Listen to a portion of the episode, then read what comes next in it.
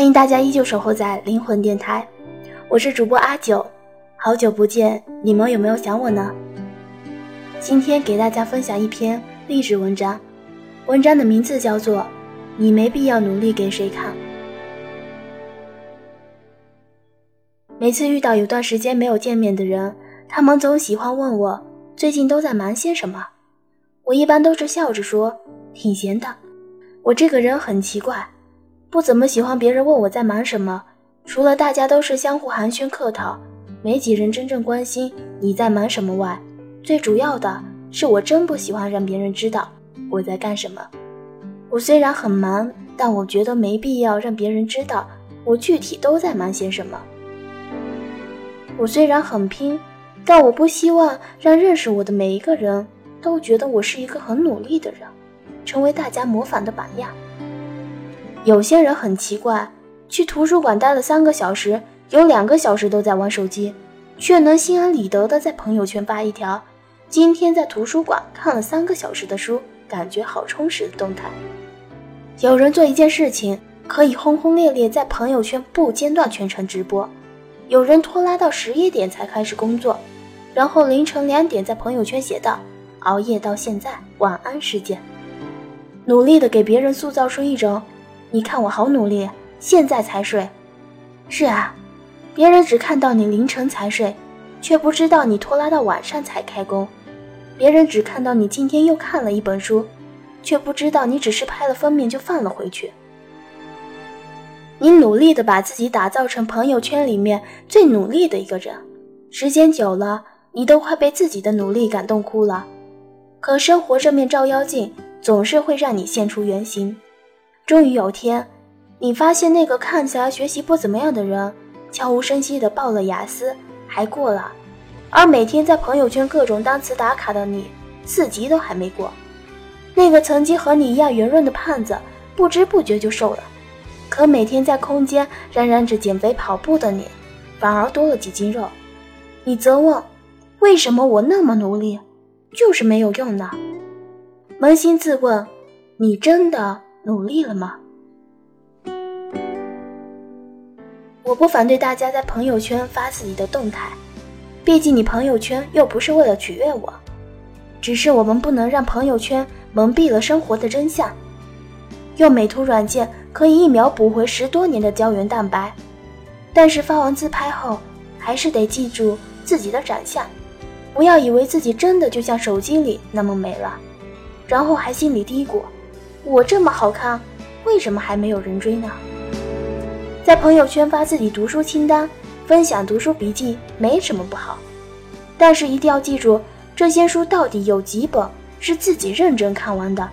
有几本是真正读懂的。感觉没有动力的时候，偶尔给自己熬几碗鸡汤，打打鸡血，确实能够提神醒脑，元气大增。但是别忘了，不努力，鸡汤永远只是鸡汤。这是一个急于证明自己的时代，我们都在努力做自己，又不断拼命的活给别人看。我们都想成为金塔塔尖上的人，都希望给人呈现出自己很独特、很幸福、很努力的样子。但是那些无病呻吟的句子和装模作样的姿态，可以欺骗别人，